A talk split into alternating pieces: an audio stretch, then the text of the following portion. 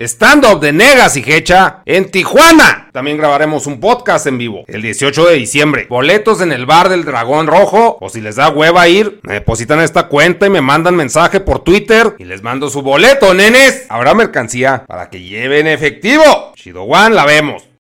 Bienvenidos a una emisión más de este podcast que esperemos sean sus favoritos. Y gente, eh, tenemos un invitado muy especial. Vamos a tener también a otro colaborador que entra por ahorita. Darme estamos esperando a que resuelva ahí un tema para que, para que pueda llegar. Pero ahorita, eh, para no eh, dejar pasar el tiempo y aprovechar a este invitado que mucha gente nos ha estado pidiendo, se emocionaron muchísimo cuando les dije que habíamos cuadrado. Tenemos aquí a un dragón profesional a esa gente con todos soñamos ser, todos lo vemos con envidia y recelo porque este cabrón come y come y come y está pero mamadísimo o como dijeran allá en su natal España, masadísimo. Y pues bienvenido Joe, muchísimas gracias por estar aquí. Muchísimas gracias a vosotros por invitarme. No, te, agradecemos que te hayas dado el tiempo. De verdad es de que es cierto lo que acabo de decir. Sí te vemos con, con envidia, con rencor y recelo, pero a la vez con entretenimiento porque es, es como jugar mucho el morbo, ¿no? Siempre la comida, tanto en su presentación como en las cantidades que, una persona puede consumir, da, da ese ese morbo porque por todo lo que va involucrado, ¿no? O sea, eh, la comida se dice que es una experiencia más allá de simplemente alimentarnos, desde que el ser humano empezó ya a evolucionar, desde que eh, la comida ya se convirtió en algo más que saciar nuestras necesidades fisiológicas, se vuelve una experiencia y se vuelve una manera de conectar también. Y es muy interesante pues ver personas eh, como tú que se dedican a esto y que divulgan eh, contenido en, alrededor de la comida y sobre todo en las cantidades, ¿no? O sea, comer, comer tanto, comer todo lo que se pueda y, y, pues, tío, estás, estás masadísimo. Vemos en sus videos que tú como tus colaboradores es, es, casi una regla, ¿no? O sea, que son dragones y tú te esperas ver una persona gorda, gorda, gorda comiendo y no, o sea, es todo lo contrario.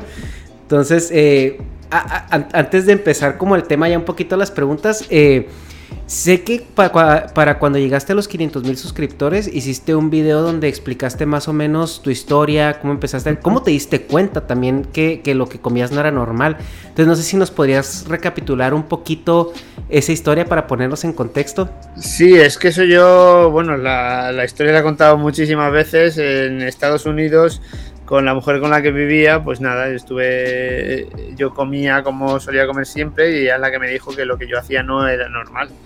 O sea, no es una cosa, y nunca le había dado importancia. Yo creía que era, pues bueno, o sea, comer, comía mucho, lo tenía claro que comía mucho, pero tampoco pensaba que era tanto o que estuviera tan por encima de, de la media, ¿no? Ajá. Pero bueno, no le, no le di importancia hasta que empecé a probar los retos de comida en Estados Unidos. Y ya para que un americano te diga que comes mucho, estás cabrón. claro, o sea, es que me lo dijeron allí en Estados Unidos, ya ves, en Wisconsin. En Wisconsin, fíjate, ahorita estoy aquí muy cerca. A todos los que están viendo el canal están dando cuenta que el fondo que tengo no es el habitual. Y ahorita ando aquí en Chicago. Ah, muy bien, pues mira, estás ahí cerca. Sí, sí, me tocó estar, estar, por acá. Pero sí, la cultura de comer en Estados Unidos, hay muchos retos. Tú, pues en tu, la gira que estuviste en Estados Unidos, te pasaste por un montón de ellos. Y ¿En, qué momento dijiste, hay, hay chicha de esto? ¿Puedo, puedo hacer contenido? ¿Puedo eh, monetizar este talento que tengo? Nunca, nunca pensé que lo fuese a monetizar, ¿eh? Siempre lo hice porque me gusta hacer vídeos y empecé a hacer vídeos por diversión. Y bueno, fue, eso fue en 2013 cuando gané el primer concurso de hamburguesas que se hizo aquí en, en Valencia, en España que era una hamburguesa de dos kilos y medio y, yo me la comí pensando que no me la iba a poder comer y se montó una fiesta muy grande y a partir de ahí yo me di cuenta que eso era, algo que llamaba mucho la atención en, en esto, en, o sea, en los restaurantes. Y bueno, pero no nunca pensé que fuese a monetizarlo o que esto se pudiese convertir en, mi trabajo como lo es ahora, ¿no? Esto ha ido surgiendo muy poco a poco. Sí, tuviste una, un ascenso, eh, porque bueno, el algoritmo me, sugirió tu canal en su momento y creo que en ese momento cuando yo te empecé a ver, andabas como en los 50 mil, algo así, suscriptores y de repente en un abrir y cerrar de ojos ya estabas, pero por las nubes. Bueno, de repente te parece a ti, a mí no me ha parecido tan de repente, ¿eh? que yo llevo muchos años ya trabajando en el canal, subiendo vídeos todas las semanas, grabando, haciendo retos, buffets, eh, comiendo hamburguesas, intentando hacer más vídeos sin tener que comer hasta morir siempre y al final pues son muchos años de trabajo detrás de, detrás de eso, desde los 50.000 hasta donde estoy ahora, que se van acercando los 700.000, pero bueno, que son solo números que no significan nada. No, pero reflejan tu disciplina y reflejan este también el, que el contenido que estás haciendo es apreciado y es de calidad. Eso, eso que ni qué. Y pues bueno, eh, eh, si no te molesta, podemos empezar a, pasar así a las preguntitas, a las dudas que tengo de, aquí de la gente, todo lo que, lo que hemos tratado de hacer. Vamos a tratar de, llevar a una conversación un poquito más casual, pero si hay cosas muy puntuales que la gente pregunta, y probablemente esto ya te lo preguntaron antes, pero ¿cómo es la vida de una, de una persona que se dedica a comer? Porque pues te vemos que físicamente te ves muy bien, eh, pero pues también tienes estos, estos pues, atracones de comida. Entonces, ¿cómo te preparas? ¿Cómo es tu día a día? ¿Qué tan Mira, no hay, ninguna, no hay ninguna preparación específica. Yo hago ayuno intermitente, lo tengo muy asimilado. ¿Vale? Puedo comer una o dos veces al día, como mucho, y hago, pues bueno, pues. O sea, cuando tengo grabación, pues como lo que toca para la grabación, que es casi todos los días. Y cuando no tengo, tengo grabación, pues no sé, a lo mejor en mi casa tranquilamente, pues como una pieza de fruta, ¿sabes? No, no hay una preparación específica ni tengo que hacer nada especial porque voy a comer eh, algo más de la cuenta, ¿vale? Esto tiene que venir eh, de normal y, bueno, y se lo, lo, voy equilibrando. Hago mucho deporte porque me gusta, porque lo disfruto y como mucho también por lo mismo. Va, y pero me imagino que también hay una parte de... Eh, porque bueno, el estómago tiene un, tiene un tamaño, ¿no? O sea, el estómago se supone que, mide o le cabe 900 mililitros el promedio, ¿no? ¿Tú crees que el tuyo ya está, es, anormal o cómo, o cómo funciona? ¿Cómo lo puedes cargar tanto? Muchísimo más. A mí me caen más de 3 kilos, o sea que que sí, que evidentemente no es lo normal, es una cosa muy excepcional, pero es una cosa de la naturaleza. O sea, eso esto está ahí, se ha ido así el, estómago grande y ya está. Va. Y por ejemplo, en, términos, o sea, de digestión, o sea, te, comes todo eso porque a pesar de que es ayuno intermitente y, y pues entiendo más o menos al principio que duras periodos largos de, tiempo sin comer y ah, como tú comentas haces una comida al día y pues tienes tu rutina pesada de ejercicio pero al momento de cargar así también tu sistema, no sé si la digestión, todo eso también eres, eres un superhumano, ¿no?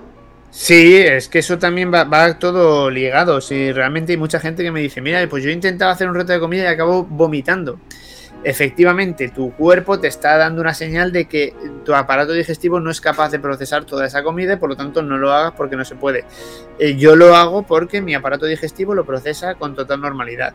Y sí, sí que es verdad que alguna vez alguna digestión ha sido un poco más dura de lo, de lo normal, ¿vale? Pero no suele ser, no suelo pasarlo mal con las digestiones. Si lo pasara mal, yo creo que no estaría haciendo esto, porque se trata de que, de que estoy disfrutando, ¿no? Sí, y es y también ese es otro punto que quería platicar contigo porque cuando vi tu gira por Estados Unidos te metiste a muchos retos de comida que eran contrarreloj. Y, y de todo, de todo el contenido que tú has sacado, yo es, son los únicos que te he visto sufrir un poco. Eh, y de hecho te retiraste, ¿no? De ellos. Siempre hay una parte de sufrimiento, no, de lo que me retiré es de competir contra otras personas, porque eh, se llegó a generar una, comunidad muy tóxica, ¿no? Y, yo no creo que la comida se tenga que utilizar para competir. No me gusta, ¿vale? Hay quien está obsesionado con hacer récords, con ser el más rápido, con todo eso. Yo no, no va conmigo y siempre quise dejar muy claro que yo no como para competir ni como para demostrar nada. Yo como para disfrutar de la comida y para crear entretenimiento, pero nunca jamás lo quiero ver como una competición. Por eso decidí retirarme y no volver a participar en concursos de comida de ver quién come más rápido. Además es que yo no soy rápido comiendo, ni lo soy, ni me interesa serlo porque no es, no es lo que yo trato de, de contar, ¿vale? Entonces, como sí que hay gente que trata de contar eso, pues hay otros que me relacionan con como, a ver, si no comes tan rápido porque haces esto, es que es otro rollo. Sí, y también parte de lo que de lo que a mí me gusta mucho de tus videos a comparación de los de los comedores rápido es que a, ustedes se les ve que están disfrutando cada bocado. O sea que, de eso se trata, se trata de disfrutar. Sí, y, de la otra manera, sí, mucha gente es comer por comer y, y, lo, y romper el récord, como tú dices, pero... Sí, exactamente. El, poder comer tanto y disfrutarlo y no engordar es el sueño dorado de, todos, ¿no? Y sobre todo el mexicano. Estuviste en México hace, hace poco, ¿no? Sí, estuve en septiembre en México y bueno, grabado una serie, bueno, entre mis compañeros Tano Villar y Cocina del Pirata y yo, hemos grabado 35 vídeos en Ciudad de México que estamos subiendo ahora cada semana eh, a YouTube, que lo podéis ver en mi canal de YouTube cada lunes, subo un nuevo vídeo de México en el de los viajes del pirata sube un vídeo los martes y Tano Villar sube vídeo los jueves. Entonces así vamos a estar prácticamente hasta final de año ya subiendo vídeos todas las semanas. Ah, excelente. Y en, el tema de la comparación de la comida, tú que has estado ya en muchos lugares y has participado de todos estos retos de comida, ¿qué tipo de comida sientes que te ha costado más eh, eh, sobrellevar o, o, poder comer más? O, este no, hay ninguna, comida que me tenga que sobrellevar o que me cueste esfuerzo. Para mí la comida es placer siempre. O sea, no hay ninguna que diga, uff, esto tengo que esforzarme para comer. Pues si me tengo que esforzar para comer, no me lo como, porque es que no me hace falta. Porque recuerdo que comentabas en una ocasión, bueno, hay, hay cosas más densas, ¿no? En, eh, que caen más pesado al estómago. Claro, claro, eso siempre, según el tipo de comida, hay cosas que son muy densas y cosas que entran muy suave. Y en México, el, eh, ¿cuál fue lo que más te gustó de lo que, de lo que probaste o lo que tú dices, esto puedo comer hasta el fin del mundo? ¿Dónde? ¿En México o en Ajá, en México. En México lo que más me gustó fue los chilaquiles con picante. Eso me encanta, me encanta. Podría comer, vamos, sin límite. el chilaquil es una, es una comida, es el desayuno por excelencia del mexicano, ¿no? Sí. Y de todo el mundo, bueno, sé que te gustan mucho las hamburguesas, ¿no? Pero no sé si... Sí, pero de todo el mundo lo que más me gusta es la pizza. La, pizza, con mucho queso, eso es maravilloso. Sí, creo que sí nos queda un poco claro con, los videos que haces. Eh, y el, creo que tu serie más viral, por así decirlo, la más popular es la de Abusando de los buffets de pizza. Correcto, es la clave del éxito, es lo que más le gusta a la gente, porque ahí lo que hacemos es eh, entrar en un local, o sea, a la gente le gusta porque es muy espontáneo, y entramos en un local donde no nos conocen, ni nos esperan que venimos, ni saben a lo que venimos, y hay un buffet libre de todo lo que puedas comer. Entonces nosotros empezamos a pedir y seguimos pidiendo hasta que pues hasta que el cocinero o el camarero sale a pedir explicaciones de a ver qué está pasando aquí. Y todas estas situaciones muy divertidas, aparte de que se ve que somos capaces de comer mucho y esto pues está muy bien. Sí, esa es la sorpresa, yo creo que eso es lo que más llama la atención porque uno está viendo el video, está disfrutando la comida porque se ve que ustedes la disfrutan bastante y estás esperando el momento en el que les digan algo, en que los empiecen, en que les empiecen a bajar la calidad incluso del producto, ¿no? Porque hay maneras de correrlos. ¿Cuál es la manera más creativa que han tenido de, cortarles el, el paso? Más creativa fue cuando nos dijeron que la cocina estaba cerrada ¿Vale? Dijeron, es que ya está cerrada la cocina. Y lo que hicieron fue apagar la luz de la cocina. Aunque, aunque estábamos en el restaurante que se había, seguía viendo gente comiendo y había gente en otras mesas a la que le seguían sacando comida, a nosotros, nos dijeron que estaba la, cocina cerrada y apagaron las luces. O sea, no, se ve que no la tenían que limpiar ni nada después del servicio. Ahí cuando cierran la cocina, apagan la luz.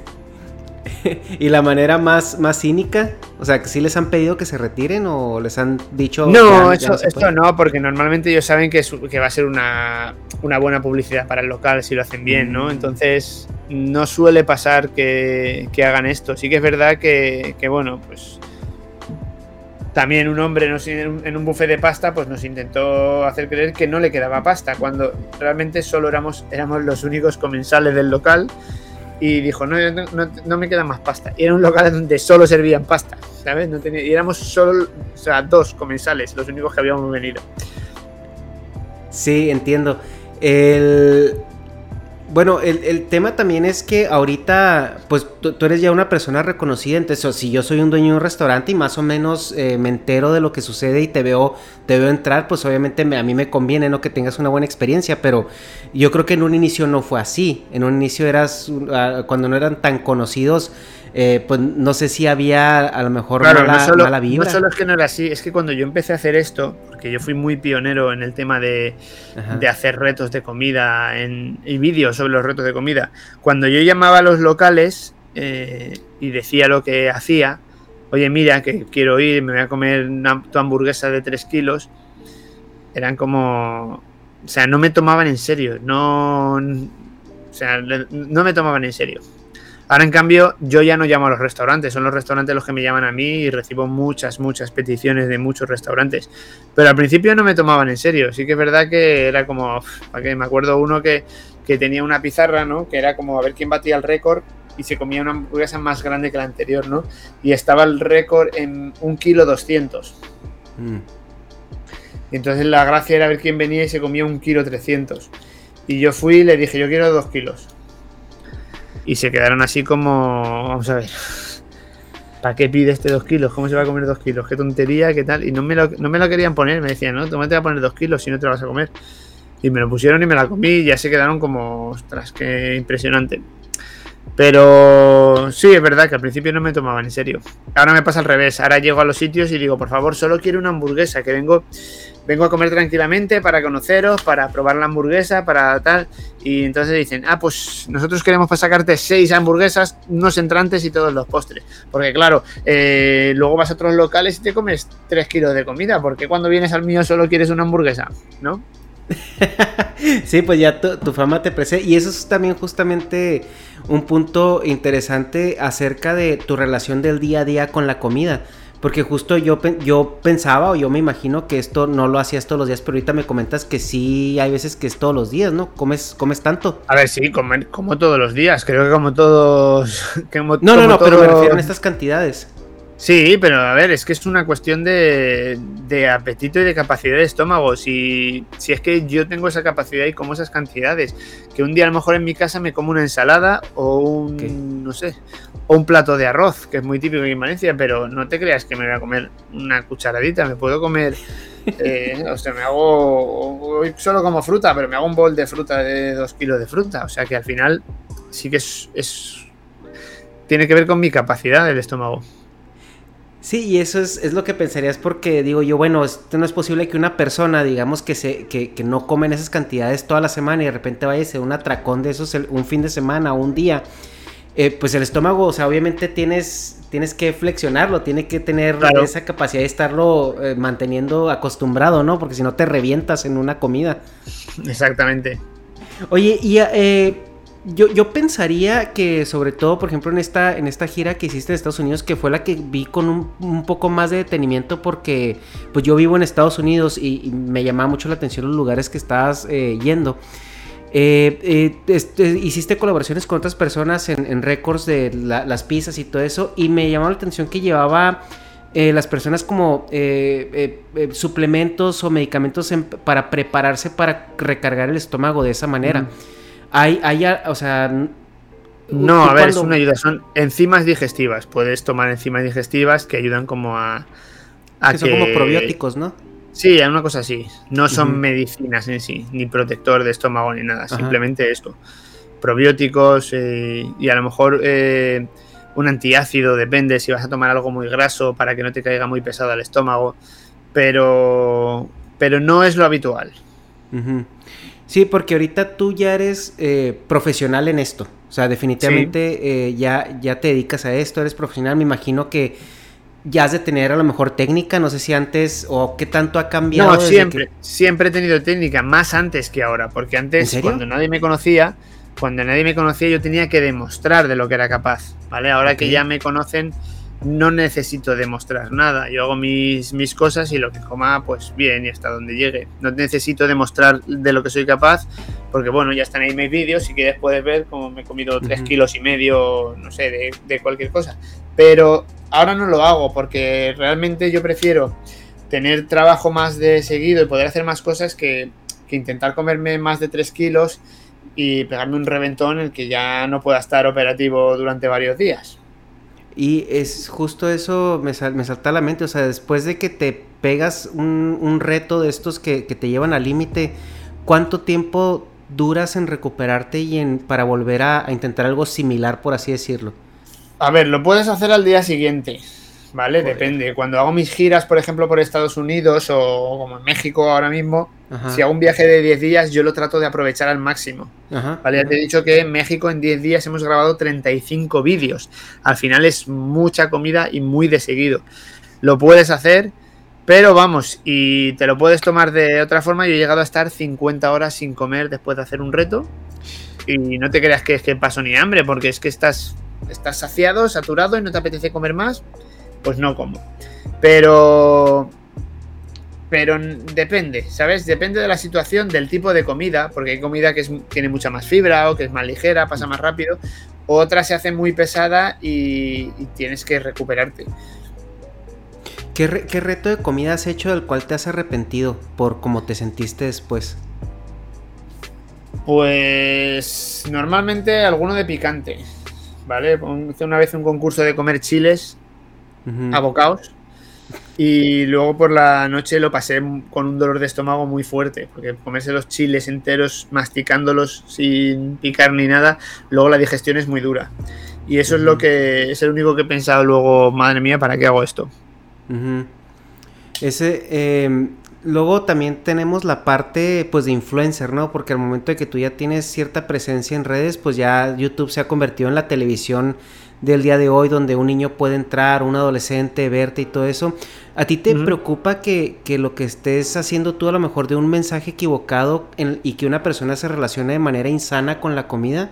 No, es imposible porque yo incluso eh, mi relación con la comida es muy sana y la gente que me sigue sabe que, que no sé, lo puedes probar, lo puedes probar tú mismo si quieres, ¿sabes? O sea, cógete y vete, no sé si vas a, a un Domino's, ¿vale? Por ejemplo, e intenta comerte cuatro o cinco pizzas familiares, ¿sabes? Tú mismo, inténtalo, o sea, es que no vas a poder.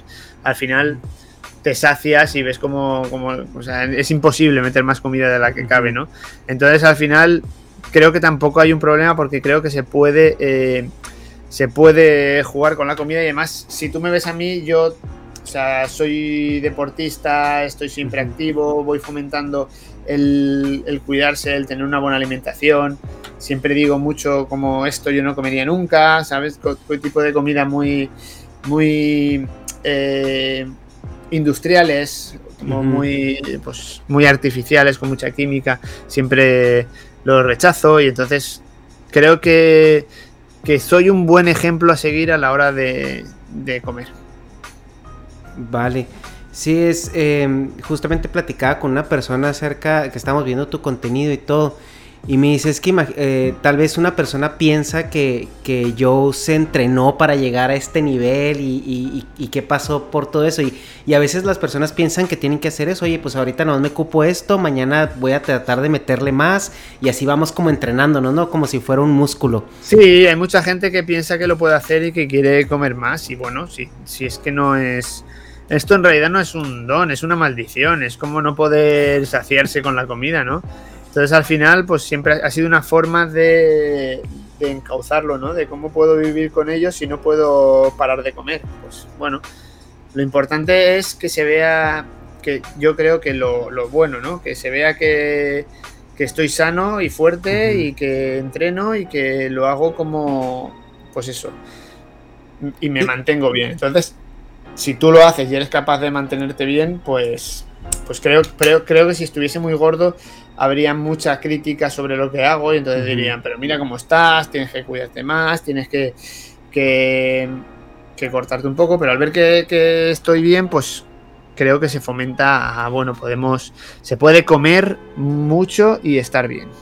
Sí, y es interesante platicarlo precisamente contigo porque mucha gente o sea, también se cae en el tabú, ¿no? Porque las personas muchas veces no saben cómo funciona, no saben que las personas son también atípicas, ¿no? O sea, tú, tú como dices, tú es, un talento, es algo atípico que, que, yo tengo, que es un estómago muy grande. Y mucha gente pensaría o diría también de que, oye, güey, pues que pues, trae toda la farmacia encima. O, a lo mejor vomita después o, o algo, ¿no? O sea, con qué ¿Tú has lidiado con esto? ¿Realmente no, no te toca? Sí, claro, porque hay mucha gente que se lo pregunta, ¿no? De cómo lo va a hacer. Si o sea, no puede ser, no puede ser, porque ellos mismos han experimentado el comer mucho y, piensan que no puede ser, pero es que incluso yo he visto, yo he visto a gente que come muchísimo más que yo, igualmente me lo he planteado, he pensado, ¿cómo es posible? Es que no puede ser, si físicamente no, no, no puede ser esto. Y hay gente que, que lo hace y, y, bueno, pues, pues ahí están. Eh, y más ser funcional, porque digo, a veces ni siquiera yo que no, no, no me cabe tanta comida, y estoy pues más gordo que tú, pero en el, en el punto es de que te da, no quedas funcional, te echas tu atracón de que media pizza o incluso una pizza y andas todo bajoneado al momento, tú, o sea, ¿a ustedes, a ustedes les pasa esto? No, realmente no. Andan funcionales, o sea, acaban de comer y vámonos a. Sí, sí, sí. Y nos vamos a pasear para, para bajar la comida, sí. y este es eh, algo como muy, porque si hay, por ejemplo, eh, eh, gente que sí promueve una relación muy responsable con el alimento y con, y, la alimentación y, y pues se mete en mierda, ¿no? O sea, es como que tú al menos ves una hamburguesa, pues ves los ingredientes, es un poco más... No, no, y de hecho yo soy súper estricto, o sea, yo una hamburguesa soy muy estricto con los ingredientes que llevan, con el tipo de pan, con el tipo de carne, todo, todo, soy... O sea, es que de hecho es lo que lo que hace que coma tanto también me ha hecho ser muy estricto con, la calidad de lo que como. y, lo que te digo es que se ve que es un patrón, o sea, gente, o sea, como tú, incluso digo, Tano, este, eh, el, muchacho con el que con el que grabas también está igual de masado que tú, o sea, ¿de, dónde salen, güey? O sea, ¿dónde está la fábrica de dragones mamados? ¿En qué gimnasios se, se entrenan? Eh, no, a ver, al final está también un poco relacionado, ¿no? Porque eh, son gente con el metabolismo muy elevado, porque hacen mucho deporte, porque están musculados y llevan un estilo de vida que, te puede permitir comer mucho más. Y es importante eso que mencionas de estar musculado, porque ¿cuál es el efecto del músculo en tu metabolismo? Claro, el músculo hace que tú quemes muchas más calorías. El músculo requiere mucha más caloría y por lo tanto una persona que entrena una musculación, que levanta pesas y que está ganando músculo, eh, ese músculo va a necesitar más calorías para mantenerse. ¿Sabes? Si no, lo primero que se consume en el cuerpo es el músculo. Entonces, eh, el cuerpo lo que hace es para mantener ese músculo que percibe que tú estás trabajándolo y que vas a necesitar que esté fuerte, eh, el músculo absorbe muchas más calorías. Entonces está completamente relacionado. Y ahorita que mencionabas que ya no tanto persigues los retos de comida porque ya probaste lo que puedes hacer, ¿tú te quieres ya enfocar a lo mejor en, probar diferentes tipos de comida o llevártela más tranquila? Exactamente, es otra forma de aprovechar mi capacidad para comer mucho, la puedo aprovechar para probar más comida y disfrutar más de la comida, no tomarme la comida como una competición. Como decías que en México grabaste treinta y tantos videos, eh, pues en 10 días, o sea, imagino que comías mucho, pero durante todo el día, o sea, lo, espaciabas. Sí, exactamente, claro, a la vez, a hacer 3, 4 vídeos al día, pues había que comer más veces. Y comían bien. no, no sí, muy bien. En el, en, el, en, la comunidad esta de de personas que, comen tanto, bueno, que imagino que ya gracias al internet todo el mundo se encuentra. Eh, ¿Tú has notado que esto es un movimiento que ha tomado fuerza en el eh, últimamente y han salido más y más gente? ¿O es más bien.? Sin duda, sí, sí, sí. Ha salido mucha más gente. Eh, a raíz de mis vídeos y de lo que yo estaba haciendo, ha salido mucha más gente que también quiere hacer retos de comida y bueno, demostrar que, ya no solo demostrar que comen mucho, sino pues eso, también utilizarlo como un contenido, ¿no? Ellos ven que si yo lo he podido hacer, pues eh, hay mucha gente que también puede hacerlo, claro. Y volviendo, nada más quería volver un poquito al tema de, la comer rápido contra reloj a comer como, como tú lo haces, ¿no? Durante un tiempo y, pues hasta que se llene el tanque. ¿Qué es lo que, cuál es la diferencia o cuál es más bien el, talento diferente? Pues la diferencia está en un, en un tubito por el que pasa la comida, ¿vale? En la garganta El lugar por donde pasa la comida puede ser así, pequeñito como el mío, o puede ser un boquete así, de modo que te puedes tragar la comida más entera. Con lo cual, cuanto tú más, cuanto eso más grande sea, es una cuestión física. Si tú tienes ese, ese don que tienes el agujero grande, pues la comida pasa mucho más rápida. Y si es pequeño, pues necesitas masticar más y tragar más despacio. Sin más. Va. La. Tú, bueno, tú nos acabas de comentar que, bueno, lo- los atracones que te das teniendo un orden, una vida y la calidad de la comida que comes no debe representar un problema, pero el, el comer rápido en, en competencia, eso, eso sí, sí puede causar un problema. Bueno, puede pasar el problema que te puedes ahogar si no lo haces bien y no controlas la técnica. Es lo único.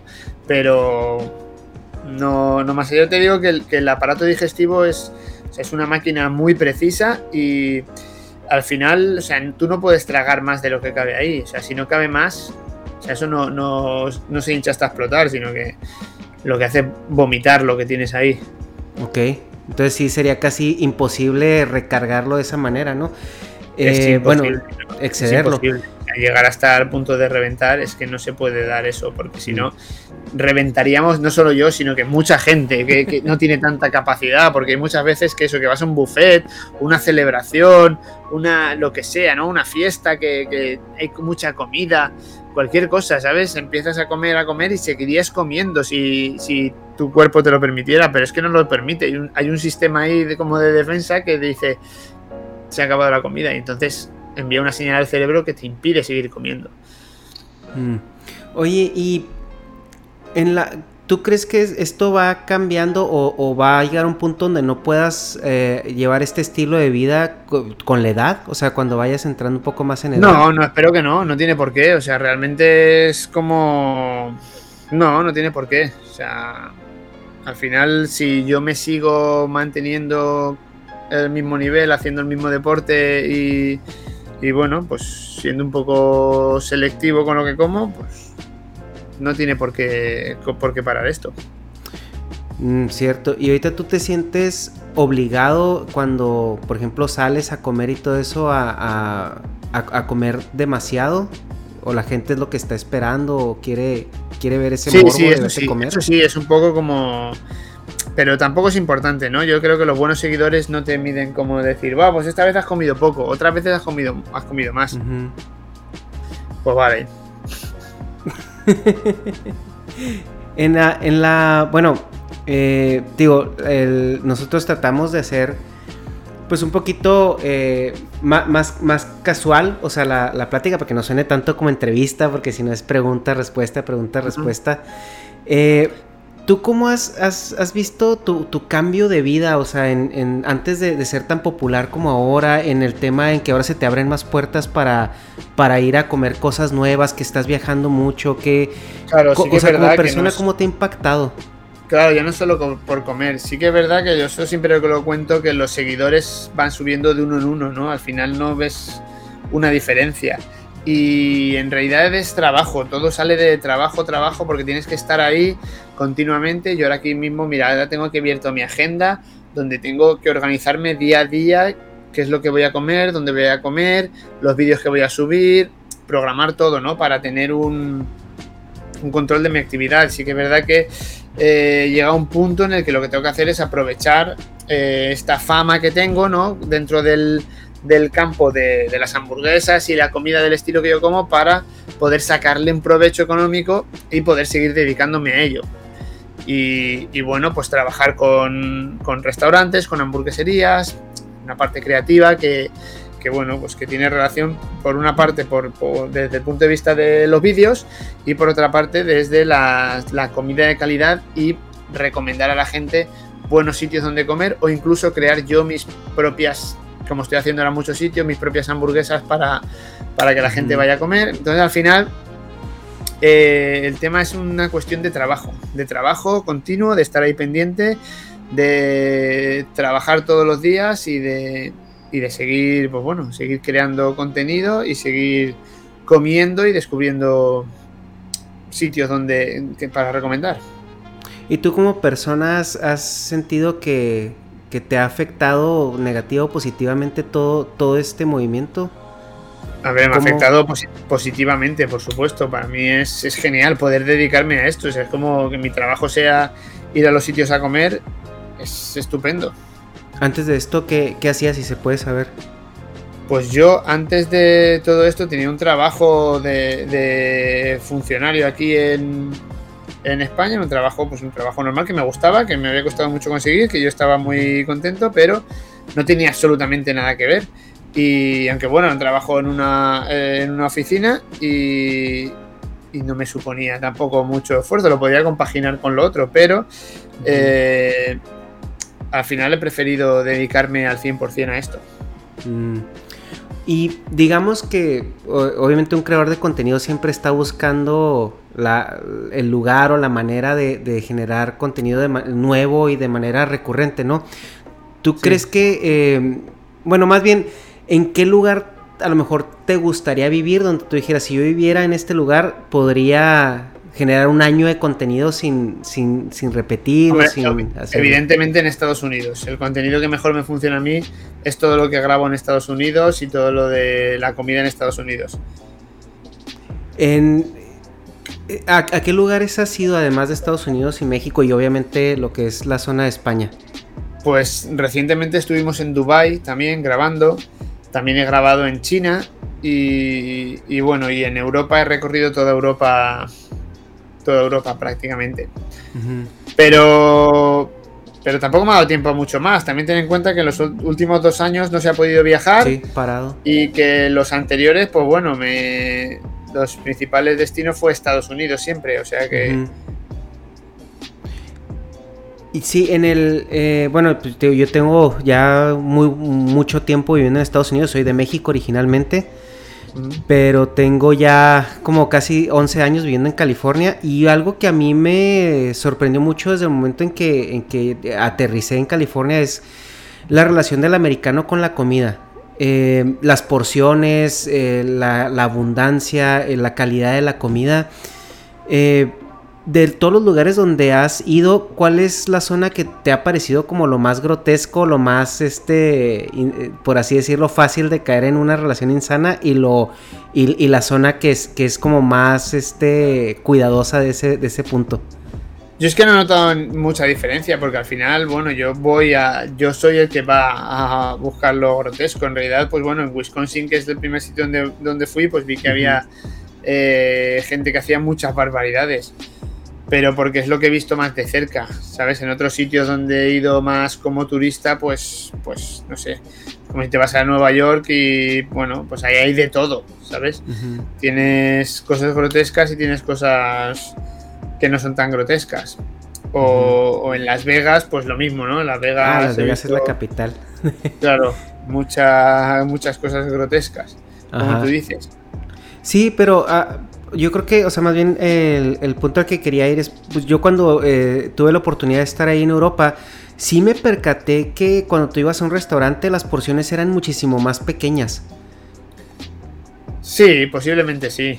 Sí. Y, eso yo lo comparo porque también cuando eh, vino este, pues un amigo Kira, que, él vive en Japón y, y le tocó pasearse por Estados Unidos, él no creía, o sea, las porciones que le daban, o sea, incluso el café, lo que es el chico, el refresco chico, vendría siendo lo que es el extra large, ¿no? En, Japón.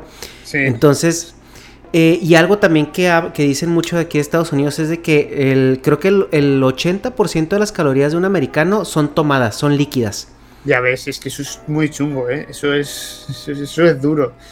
Debería haber un control sobre el, azúcar que se echa en las bebidas. Eso sí que yo trato de no beber absolutamente nada que lleve calorías. O sea, las calorías nunca, nunca, nunca en líquidos.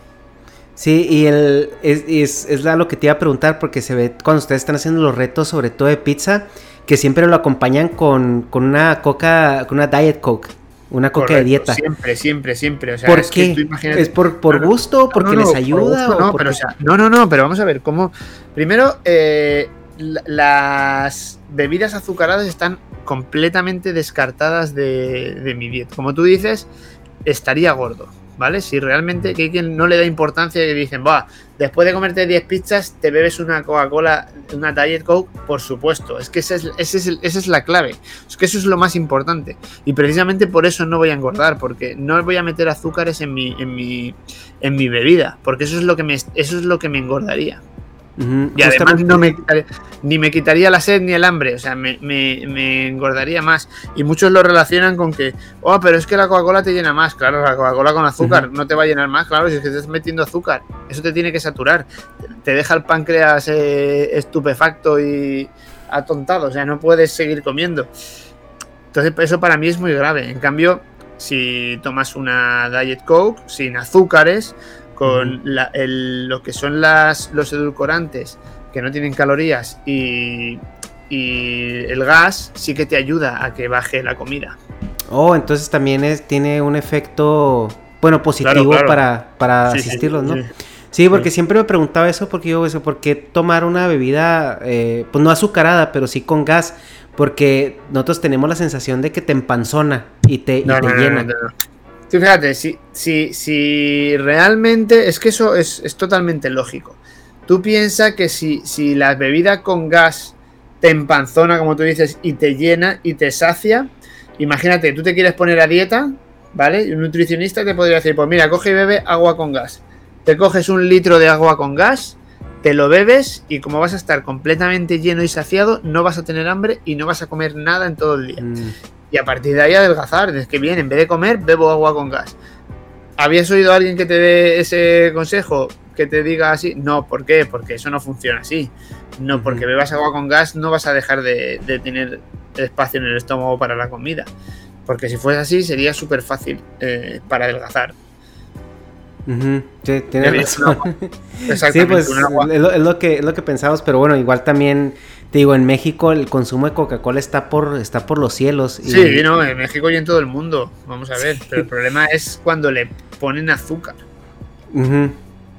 Entonces, las, realmente. dice la gente, no, es que sin azúcar no me sabe igual, es que con azúcar no deberías ni haberla probado jamás. Ajá. Ese es el problema. Y lo platicamos con un cardiólogo en, en uno de los primeros episodios de aquí del canal.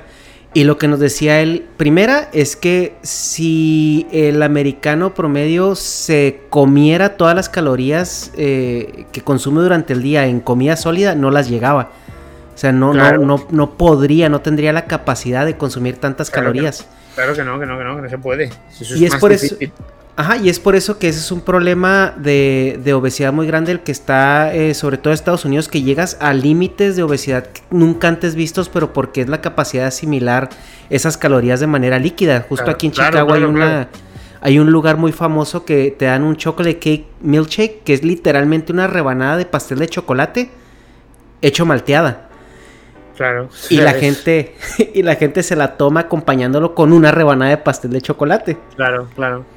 Eh, y eh, lo que yo veo en otros lugares como pues, principalmente, te digo, Europa, Japón, eh, lugares que me ha tocado estar, es que mi percepción es que no son tan fanáticos de las bebidas azucaradas. No, no, no, y de hecho aquí hay una batalla y es que debería verlo, vamos a ver, yo tengo dos hijos y no les dejo probar las bebidas azucaradas y delante de mí no lo van a hacer nunca, porque es como mi, lo que lo, los que lo quiero educar tanto a mí como a mis seguidores que, tú quieres estar como yo y poder comer lo que quieras, no bebas, no bebas líquidos con azúcar. Tal cual. O sea, es que no vas a llegar a las calorías para engordar. No vas a llegar. Al final es, es como piensan, bueno, por una no pasa nada. No, por una no pasa nada. Por una solo pasa simplemente que te estás acostumbrando a meter azúcar al cuerpo y eso es una droga que engancha. Y lo que vas a hacer es que el cuerpo te va a pedir más azúcar. Entonces, yo ni siquiera el café, yo el café no le añado ni azúcar, ni edulcorantes, ni nada. Prefiero que sepa a, café, amargo, nada.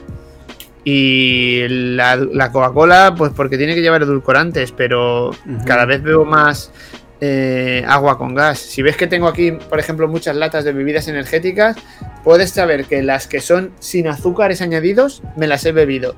Pero las que llevan azúcar, eh, he vaciado el bote así y me he traído el bote de recuerdo porque no, o sea, no le metería una un azúcar. En México, por ejemplo, es pues, popular el, agua de horchata también, que es una cosa que, uh, que viene, entra eso cuando estás comiendo unos tacos, pues... A ver, la he probado y dice, sí, claro, está rica porque lleva, lleva azúcar, ¿sabes? Pero tampoco es, es algo de lo que debas abusar o que yo bebería ahí a, tragos. O sea, lo he probado, pero tampoco me voy a poner ahora en contra de, de los que beben agua de horchata, ¿no? Pero, pero es verdad que, que al final es meterte azúcares eh, líquidos y que eso multiplica las calorías que te estás metiendo de una forma masiva. Es que si tú cuentas, si tú cuentas con una, con una gente que, que está acostumbrada a beber Coca-Cola con azúcar, al cabo del año, cuántas calorías de más se puede haber metido y que y lo calculas y realmente puedes decir, pues mira, esto podría ser eh, el resultado de que peso 5 kilos más de lo que pesaría si hubiese bebido eh, Coca-Cola cero solo en ocasiones y agua cuando realmente tengo sed. Eso que comentas de solo en ocasiones es importante porque también mucha gente eh, sí la, la, utiliza de muletilla, ¿no? Incluso gente que la usa para calmar la ansiedad, ¿no? De comer.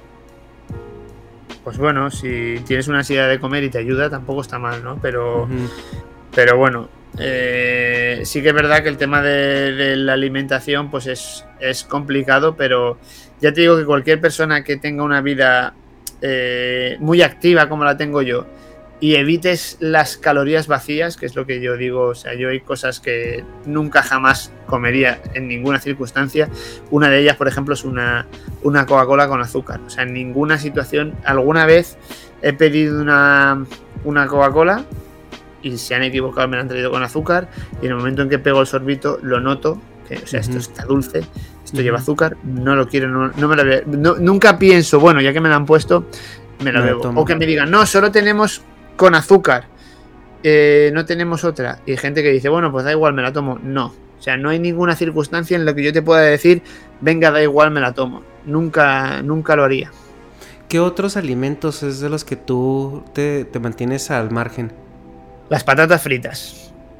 Aunque ves, las patatas fritas están buenas, es un placer, es una cosa que todo el mundo le gustan las patatas fritas, está claro, pero eh, es un placer que mm, pues que no necesito, no necesito, ¿no? Si yo vengo a comerme un par de hamburguesas, me como un par de hamburguesas, pero no como patatas fritas, porque entonces lo mismo, si todas las hamburguesas que me como al año, que son más de 200, me las comiese con patatas fritas, hay que pensar que entonces me habría metido el doble de calorías de las que me he comido este año.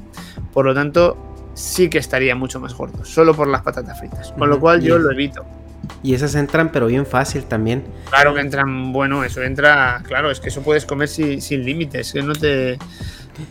Entonces, pues eso, son alimentos que que evito porque no es necesario. Entonces al final dice, ¿cómo estás? ¿Cómo puede ser que estés así? Y, realmente la mayoría de lo, que me, de que me los preguntan es, ¿cómo puedes estar así comiendo tanto? Y mi respuesta, a lo mejor no se lo digo, pero es que ingiero menos calorías que tú al cabo de la semana. Bastantes menos. Con lo cual tengo que estar más delgado que tú porque ingiero menos calorías. Es una cuestión matemática. Siempre, siempre es matemática. ¿Cuál es tu promedio semanal de calórico diario? Yo puedo comer, si entreno, puedo comer 3.000 o 4.000 calorías al día para mantenerme. Con lo cual, si haces el cálculo 7 por 4, 28.000 calorías, pues 25.000. Oye, pero, pero ¿qué entrenas, güey? ¿Cómo entrenas? Porque estamos de acuerdo que también consumir 3.000 calorías para mantenerte significa que tienes una vida, pero te corres un Ironman diario. No, yo hago pesas, yo hago mi, mi, por lo menos una hora y media de pesas, más o menos. Y luego, pues mira, aquí tengo mi bicicleta estática donde me pongo a ver la televisión. En vez de sentarme en el sofá, me pongo aquí a ver la televisión y pedaleo. O, por ejemplo, cuando tengo una reunión o tengo trabajo a través del móvil, lo que hago es voy a andar en la cinta y andando en la cinta es como hago, pues eh, actualizo todo lo que tengo que hacer en los mensajes del teléfono, los correos, todo eso lo hago andando en la cinta. Y luego, pues es, si puedo ir andando a los sitios, voy andando, subo por las escaleras en lugar de coger el, ascensor. Eh, pues así, o sea, es una cuestión de, estar activo y al final, pues bueno, pues el cómputo es que si, si mi cuerpo sin entrenar quema dos mil y pico calorías, porque está el metabolismo elevado y tengo músculo, pues aparte yo quemo otras 1000, 1500 y puedo comer 3 o 4000. Sí, estás en un, ya en un punto donde tú ya, ya tienes tu cuerpo entrenado y tienes un, ya tu metabolismo está activo y si tengo un amigo que entrena, él, es, él compite en, los profesionales de fisicoculturismo y él dice es que yo a veces cuando eh, que me dicen tienes que comer sucio, ¿no? Y dice, ¿y cómo me, me, echo mis dos hamburguesas, tres hamburguesas y bajo de peso porque el metabolismo se me acelera muchísimo más? Claro, claro. Eh, y digo que dichosos ustedes, ¿no? Que están en esa situación. bueno, eso, eso puede estar cualquiera, es cuestión de trabajarlo. Eh, ahorita que comentabas en cuanto a lo que tú cuidas que tus hijos consuman o no consuman, uno entiende, por ejemplo, tú eres una persona adulta, tú eh, conscientemente tomas las decisiones diario de qué te metes o qué no te metes al cuerpo. Pero ¿cómo, ¿Cómo ves tú cuál es el reto más grande que tú tienes en, educar a tus hijos en relación a, lo que comen o lo que no? Sobre todo porque un niño... Al final sí, yo lo que me centro es en que ellos sean conscientes de ello precisamente. O sea, que hay como... que piensa, no le puedes decir a un niño que, se, que está gordo o que se va a poner gordo, no, al revés. Tú tienes que decir, mira, si te comes esto, te vas a gozar mucho. O sea, a lo mejor un batido súper grande con un montón de, de, azúcares y bollos y tal, te lo vas a gozar mucho, pero te vas a poner gordo. Te va a engordar, ¿vale? Entonces piénsalo, cuando te lo vayas a comer, ¿vale? Piensa que sea por algo especial, porque va a valer la pena y disfrútalo, ¿vale? Pero hazlo de una, como una cosa, como una situación especial.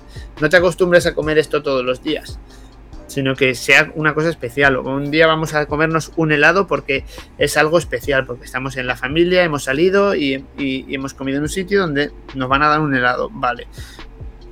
Pero en mi casa de diario no te vas a comer un helado porque no va a haber un helado, ni va a ser productos azucarados, en casa solo se bebe agua, eh, todas, o sea, no hay, no hay galletas para desayunar, o sea, desayunamos cosas eh, mucho más mucho más ricas, nutritivas, sanas eh, y, no tenemos por qué comer cosas azucaradas continuamente para disfrutar porque son niños, ¿sabes? Ni le añadimos chocolate a la leche, ni, ni, necesitamos esos extras de azúcar que se dan como para, para premiar a los niños con azúcar, ¿no? O sea, nunca lo premiamos con azúcar. Siempre, o sea, el azúcar es algo malo y ellos son conscientes de que es algo malo de lo que no tienen que, que abusar. Sí, porque más que una pandemia de, obesidad adulta que, la hay ahorita, es latente, eh, creo que Estados Unidos y México van a la cabeza de esa, de esa pandemia, se está viendo también una, una epidemia de obesidad infantil. Pero porque los padres no se preocupan nada por, por eso, o sea, simplemente es una cuestión de educación, ¿no? Es que además no pienso ni que, ni que los gobiernos tengan que hacer nada, ni tomar medidas, ni poner impuestos, ni, o sea, es una cuestión de, de, educación y controlarlo. O sea, yo sé que para los padres, yo soy padre y sé que sería lo más fácil es toma caramelos y chucherías y dulces y sí, la niñera y, no hagas la, no lata, ¿no? Y no des, no la tabarra, o te lo doy como premio. Y, eso es lo más fácil. Entonces ahora hay mucha gente que se, que se decanta por ir a lo fácil. Y en el tema de alimentación es una cosa bastante seria y que hay que concienciarlos. Y parece que somos malos, ¿no? Porque yo sé que, los abuelos lo ven y dicen, ¿cómo, te va, ¿cómo lo voy a prohibir? Comer dulces. Bueno, si es que no se trata de prohibir, se trata de, que ellos sean conscientes de que es algo perjudicial y de lo que no pueden abusar, que tiene que haber un equilibrio, como todo en la vida. Tú tienes que mantener un equilibrio. Puedes comer esas cosas, pero cuando realmente valga la pena. Sí, justo porque eh, la semana pasada eh, eh, liberamos un podcast con unos, unos gorditos de Monterrey. Y, son personas muy grandes. Y ellos dicen... Vegan Fashion? Vegan Fashion, sí.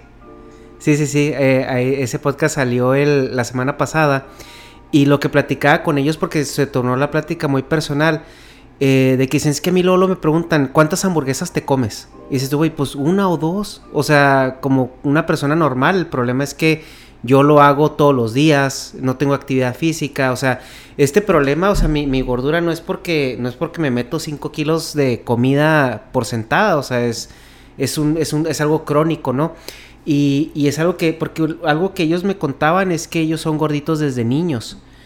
Y yo siento que yo coincido contigo, o sea, los, papá, los papás tienen toda la responsabilidad del mundo de que sus hijos tengan sobrepeso o no. Yo no les, han explicado, no les han explicado exactamente. Si es que hoy en día el problema es, no es que falte comida, es al revés. Es que la comida está, está llena de calorías y que, y que bueno.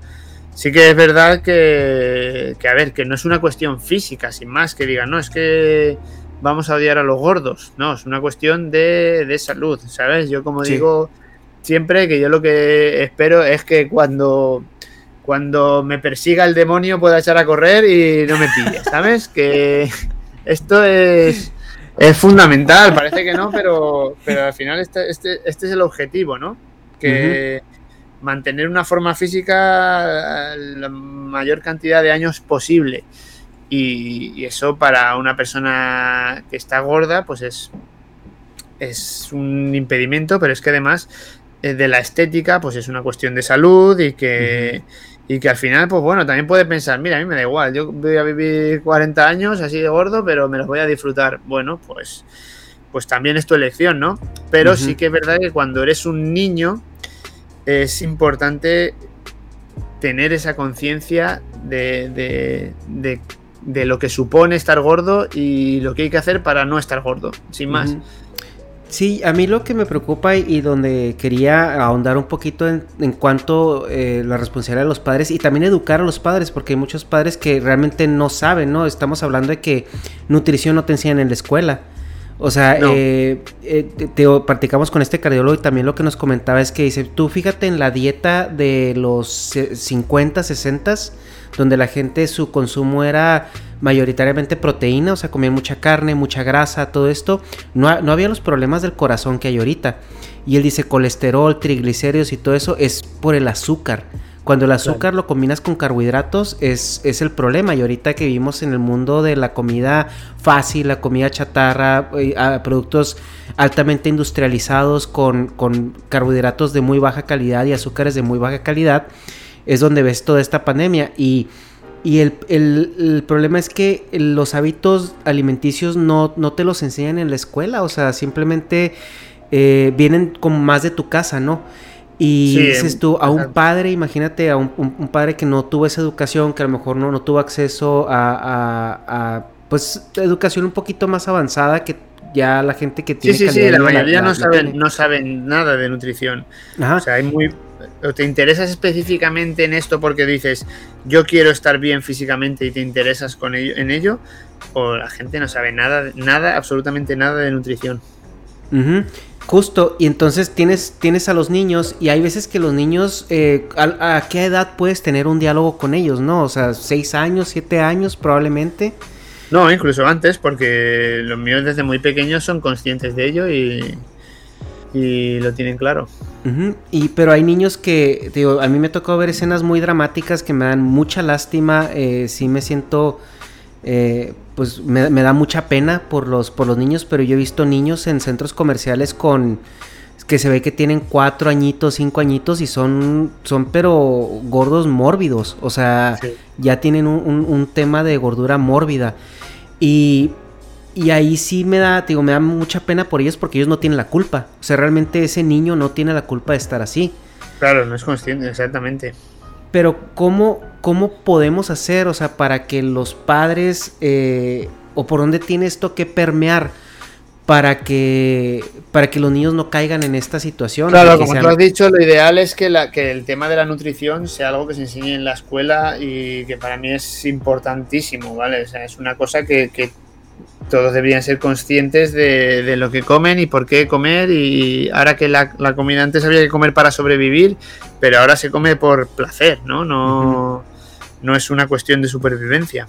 Ahora cualquiera tiene acceso a la comida, incluso aunque no tenga recursos. Es una. O sea, no es, un, no es un bien escaso, digamos. De hecho, cuanto menos recursos tienen, más fácil es hacerse con comida de peor calidad. Sí. O sea que al final es una cuestión, es una cuestión de, de educar, de educar desde el principio y que sean conscientes de que, de que fuera ese tabú de que no, esto engorda, o sea, esto te pone gordo, esto es perjudicial para la salud porque lleva azúcar. ¿Y qué es el azúcar? Es esto que no te aporta ningún nutriente y solo te aporta calorías. Calorías que te dan energía a tu cuerpo que si no la consumes, el cuerpo se lo guarda. O sea, es, una, es un procedimiento súper sencillo. Entonces se trata de que tú sepas coger un producto eh, alimenticio, lo que sea, eh, que tú sepas leer la etiqueta, porque sí que es verdad que está todo muy, muy bien etiquetado. ¿vale? Yo he visto, me he fijado en México que cuando hay una bebida azucarada te pone el cartelazo así grande de con azúcar. ¿Vale? Me parece que es totalmente totalmente necesario, pero que se sepan leer esas, esas, que sepan las repercusiones pero también hay un tema de que la persona que no le alcanza, por ejemplo, los homeless de, California, con dos dólares comen en McDonald's. Claro. Ahora con esos dos dólares, ¿qué haces en un centro comercial? O sea, no te vas a comprar vegetales para una ensalada o no te vas a comprar proteína de calidad tampoco. Claro, claro, claro. Es más, es más barato comer mal que comer bien. Sí, y había, hay unos estudios donde dice que clase media, baja y clase baja que no está en pobreza comen más y peor por lo mismo. O sea, porque es muy barato eh, consumir este tipo de comida. Sí, sí, es así, tal cual. Y el en, el, en, el, en, el, tema este de que tú decías que, o sea, ahorita tenemos la conveniencia, decían que la gordura empezó cuando se inventó el refrigerador. Porque ya tienes la comida ahí, ¿no? O sea, a la mano. Sí, exactamente, sí. Cuando tenemos un proceso evolutivo que era ir a, a buscar la presa, cazarla, y almacenar. Incluso había veces que comías y no volvías a comer hasta dentro de dos o tres días. Correcto. Entonces eso más bien como lo que tú haces eh, en este momento, el estilo de vida que tú llevas, se asemeja un poco más a lo que nosotros estamos programados para hacer evolutivamente. Sí, sí, sí, sí. O sea, el tema del ayuno para mí es una cosa que ahora está muy de moda, ¿vale? Ahora se hace todo, todo, todo el mundo, es una cosa bastante más popular. Ya nadie habla de que hay que hacer cinco comidas al día, porque no es cierto, no es necesario eh, hacer tantas comidas en el día. Y, es verdad que comer hay que comer para cuando, cuando tienes hambre o cuando tienes necesidad. Y si no tienes hambre, pues no comes. O sea, no hay que ponerse como, no es que ahora toca comer. O sea, no. Si tienes hambre, sí, pero es que si tú te acostumbras al cuerpo a comer todos los días a la misma hora, a esa hora el estómago va a producir una enzima que se llama grelina que la va a producir siempre a esa hora porque tú lo tienes acostumbrado a comer a esa hora. Si tú no comes, si tú no tienes horarios de comida ni costumbres, pues al final ni te acuerdas. O sea, tú tienes tu día, vas haciendo tus cosas tranquilamente vosotros es que, por ejemplo, eh, en México hay una cultura muy de, comer eh, a todas horas, ¿no? De tener la comida siempre con mucha facilidad en la, a la mano, sí. Está el panecito, las tortillas, las snacks. Sí. Paras a hacerte unos tacos. Eh, vale, es como.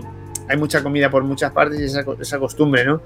Pero está bien, ¿no? Si tú te lo planteas, pero también puedes pensar que, que, bueno, que no voy a comer nada hasta que yo termine mi jornada de trabajo, mi entrenamiento y cuando acabe voy a comer tranquilamente disfrutando de la comida, ¿no? No comerla y no coger algo de comer y salir a, con prisa. Y luego en España eh, es, distinto porque aquí en España la gente es muy de horarios de comida. ¿Sabes? Aquí es en España se come a las 2 y se cena a las 9 de la noche, ¿no? Entonces es como que hay mucha gente que tiene eso tan interiorizado que es como que eh, a las 2 estés haciendo lo que estés haciendo, te tienes que parar a comer. Y además parar a comer significa una hora de parar a comer y comer hasta llenarte para luego eh, intentar seguir porque luego estás cansado y no puedes, como tú decías, después de comer mucho. Y cuando llega la noche, volver a sentarte y volver a comer ¿sabes? Entonces, eh, es como también un poco lo que, lo que yo intento explicar es que no es necesario. O sea, fíjate que a mí me gusta la comida y que como mucho, pero es que si un día no tengo que comer, o sea, si un día no como, no pasa nada. Vale, hoy por ejemplo no tengo, hoy no tenía, no tenía ninguna grabación, solo tenía esta grabación aquí contigo, no tenía nada programado para comer y pues bueno, pues entonces he comido un plátano esta tarde y mira, aquí tengo preparado unas mandarinas para comer ahora esto y, nada más y no pasa nada, ¿sabes? Puedo, o sea, como muy poco tienes un, poquito de día de, recorte, de descanso, y mañana ya vuelvo a comer pues lo que, lo que me toque, ¿no? O mañana tenemos una fiesta de, de bueno, mañana es el, Día de los Muertos, eh, porque estamos grabando esto el día 30. No sé si eso, si eso lo, lo, puedo, lo puedo decir o no, pero es eh, pues eso, mañana tenemos una fiesta y en la fiesta pues voy a comer todo lo que me saquen y me ofrezcan y, a disfrutar, ¿sabes? Y ya está, y no pasa nada, o sea, es como como que, pues eso, toca, toca esa cena para disfrutar, pues hago esa cena para disfrutar. Y seguramente no comeré nada durante todo el día porque me reservaré para, para disfrutar de, esa cena. Y eh, justamente en el, en el tema del ayuno intermitente que tú mencionas que está muy de moda, eh, pero hay mucho vendehumo alrededor de ello, porque siento que para tener el ayuno intermitente tienes que llegar a un punto, ¿no? O sea, o, porque no, no, no, es algo que se puede empezar de, no, ser, no, no, no, es, es una cosa muy sencilla, porque al final es un protocolo. Lo que hay que hacer es, eh, con el ayuno, es no, no, no hace falta, no es algo que tenga que ser tan estricto. ¿vale? Así como el tema de las bebidas azucaradas, sí hay que ser 100% estricto, de, o sea, no beber nunca, ni, excepcionalmente. Con el ayuno intermitente, no, el ayuno intermitente es una, es una práctica que tú tienes que asimilar y que te tiene que resultar cómodo. Si tú te estás reprimiendo porque te apetece comer y te estás ahí aguantando de Dios mío, quiero comer pero no puedo comer hasta dentro de una hora, lo estás haciendo mal. ¿vale? O sea, el ayuno tienes que tenerlo interiorizado, te tiene que resultar cómodo.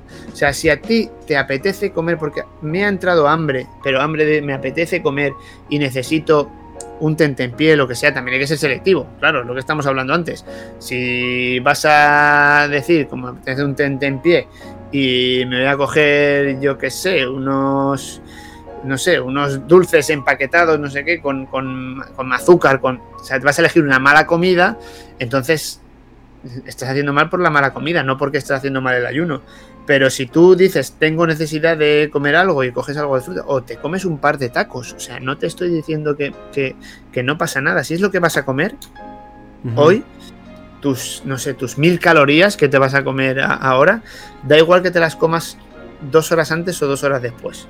O sea, eso es lo que, lo que tiene que ser, es muy flexible. Muy flexible y cómodo. A mí me resulta muy cómodo porque yo me levanto, yo me tomo mi café sin nada, solo el café, eh, hago mi trabajo en el ordenador, me voy al gimnasio, entreno y no miro ni la hora. No miro ni la hora y cuando, o, si tú tienes un turno de trabajo en una oficina o en una fábrica, que tú tienes un horario y tú tienes tus horas, no sé, ocho horas de trabajo y puedes pasar esas ocho horas y pensar, cuando acaben las ocho horas de trabajo, voy a sentarme, me voy a relajar en mi casa, me voy a tomar una cerveza y voy a comer lo que, lo que sea, ¿vale? Y comes. Pero, o sea, lo adaptas a tu, a tu modo de vida y así te lo haces cómodo. Y así es como tiene que funcionar el ayuno intermitente. No tienes ni que, ni que forzarte a contar las horas, ni estar preocupado por si se te hace muy tarde para la última comida o si no aguantas mucho por la mañana. Tú lo haces cómodo. Si a ti te gusta, es que, por ejemplo, puede haber casos. A mí me gusta levantarme por la mañana y prepararme un gran desayuno, tranquilamente me, no sé, miro las noticias, miro YouTube, lo que sea, pero me gusta por las mañanas levantarme y ponerme hasta el culo de comida llenarme, pues muy bien. Pero luego, después de esto, ya soy capaz de salir, hacer una vida normal, hacer mis tareas, entrenar, eh, lo que sea, ¿sabes? Y a lo mejor aguantas hasta que por la noche te juntas con tu familia o con tus amigos o lo que tengas y vuelves a tener una comida a lo mejor un poco social, ¿no? Pues Vale, entonces estás haciendo un ayuno con la que estás haciendo dos comidas, una cuando te levantas y otra cuando sales por la noche con tus amigos, adaptándolo a tu, a tu, a tu forma de vida. Con lo cual estás haciéndolo cómodo. Pero no estás eh, buscando comida desesperadamente porque hace tres horas que no comes nada, ¿sabes? Esa es sí, también, también elegir muy bien lo que, lo que vas a comer, ¿no? Porque el que hagas el ayuno intermitente nos. Eso va aparte. O sea, tú puedes hacer ayuno intermitente comiendo, por ejemplo, como como yo, porque. Eh, como hamburguesas, ¿vale? Pero también puedes hacer ayuno intermitente cuidándote comiendo verduras, ¿sabes? Incluso puedes pensar que eh, una comida cada tres días, puede ser no, no una comida trampa, pero puede ser una comida basura si tú no haces unos excesos, ¿vale? Otra cosa es que exactamente, que tú cada vez que te comas una comida de basura, pues te lo comas, como decíamos, con tu Coca-Cola, con un batido, ¿no? Con un milkshake ahí bien cargadito, con las patatas, con, o sea, y lo haces siempre y lo tienes como costumbre. Y además luego te comes un postre porque te quedas con ganas de más azúcar y tú le metes. Y eso lo haces a menudo. O lo haces, que es lo que más lo más popular y como más lo suelen relacionar. Tú comes durante el día y a lo mejor necesitas 2.000 calorías, 2.500 calorías, ¿vale? Y resulta que tú comes durante el día esas 2.500 calorías. Y luego llega la noche y tienes la tentación de comerte un algo de comida basura, ¿vale? Pero es que aparte, pues a lo mejor te están metiendo otras 2.500 calorías extra cuando ya has comido las que tú necesitabas en el día. Con lo cual estás haciendo el doble. ¿Qué puedes hacer para evitarlo? Que es lo que hago yo. Si tú tienes programado que vas a ir a comer comida basura con tus amigos un viernes por la noche porque eh, has quedado con ellos, es una forma de juntarte y celebrarlo, no tienes por qué eh, reprimirte y no hacerlo. O sea, es que lo puedes hacer, pero si sabes que te vas a meter 3.000 calorías en la cena, pues durante el día lo puedes hacer como yo, comerte una pieza de fruta, eh, algo ligerito, ¿vale? Una ensaladita, una cosa muy ligera, de forma que tú cuando llega ese momento apenas has consumido 300, 400, 500 calorías, ¿vale? Porque sabes que vas a tener ese momento de premio y te has, y te has reprimido. Y al día siguiente puedes, como ya has tenido ese premio de satisfacción, puedes eh, controlarte y no, y no comer nada de azucarado ese día, ¿vale? No puedes pensar que, bueno, como ya he comido comida basura, pues ahora cuando llegue a mi casa voy a coger todo el chocolate que tenga en el armario y me lo voy a, me lo voy a comer. Al final son costumbres que, no te das cuenta y lo, y lo vas haciendo. Yo tengo un vídeo, tengo un vídeo que, bueno, eh, claro, no tiene mucho éxito porque no es, es muy difícil explicar con el título lo que estoy haciendo con ese vídeo.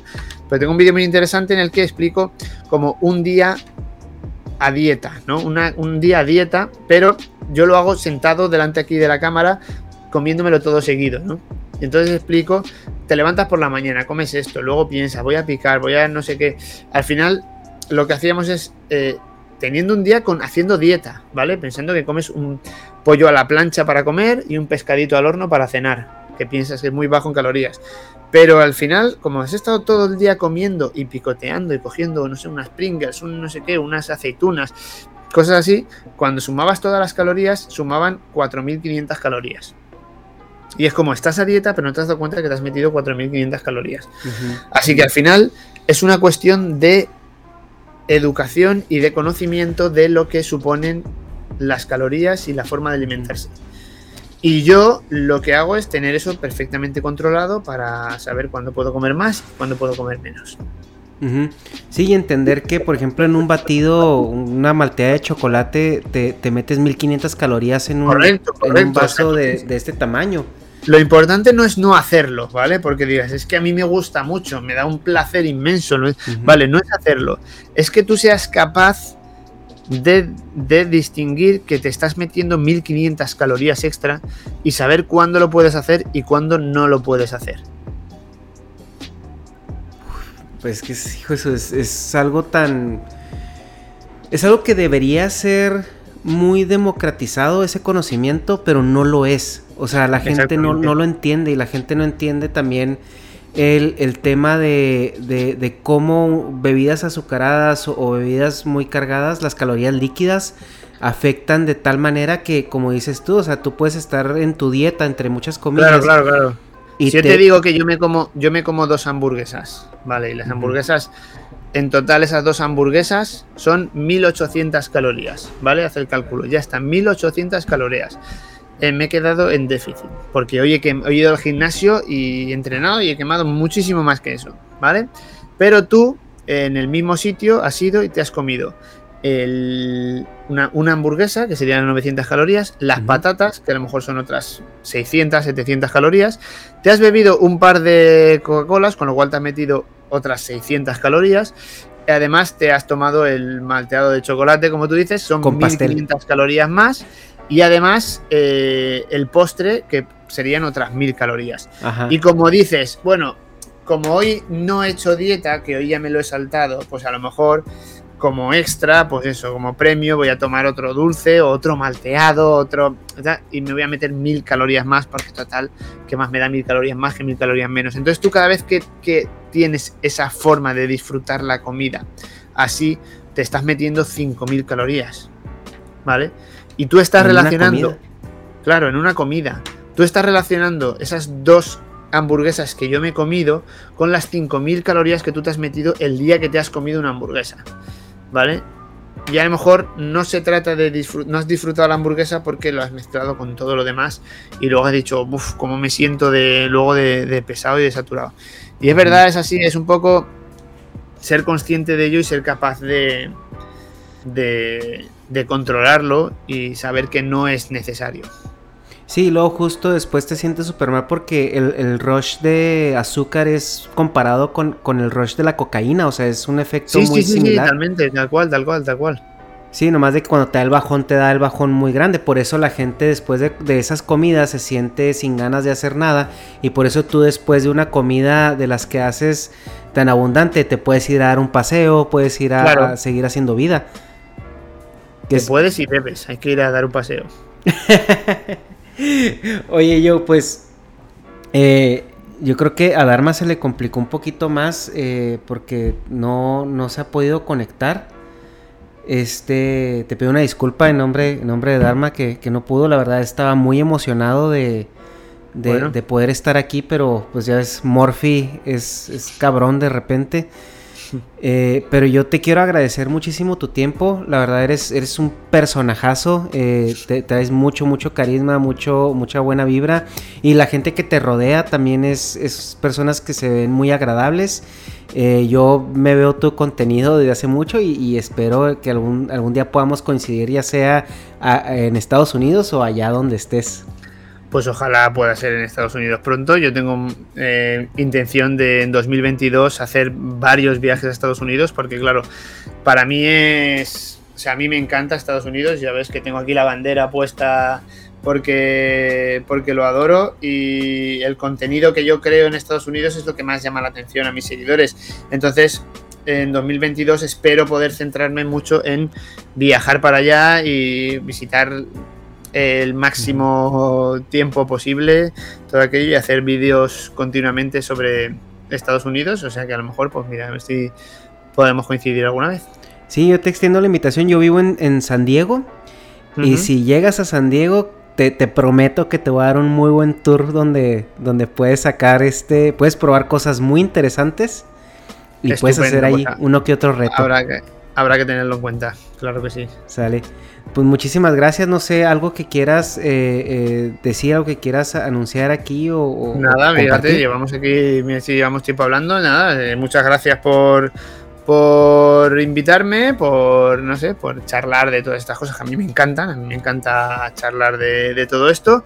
Y pues bueno, pues si alguien no me conocía o no me ha visto, pues que vean mis vídeos de YouTube, estoy en YouTube, en Twitch, en Instagram, en TikTok, en, Twitter, en todas las redes sociales me, me, pueden ver y estoy creando contenido continuamente y bueno, pues más interacción haya, pues siempre eh, mejor. Siempre es importante, igual que aquí, darle like a los vídeos si te gusta. Esto, lo valora mucho la plataforma y sobre todo nosotros, los creadores de contenido, nos gusta saber que estáis ahí y que dejéis comentarios positivos y, y todo eso.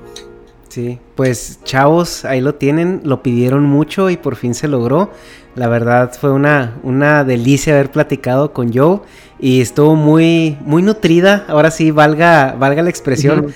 La plática eh, se aprende mucho y son temas que yo considero que son muy importantes más allá del morbo de porque este cabrón traga y no engorda. Pues bueno, ya, ya, ya los, ya Hemos tenido una buena explicación en este podcast. Ajá. Y pues eh, tienen todas sus redes sociales, como él dice, la plataforma valora mucho la interacción, así que les encargamos ahí su suscripción, su like y pues nos vemos en la siguiente semana, chavos. Bye.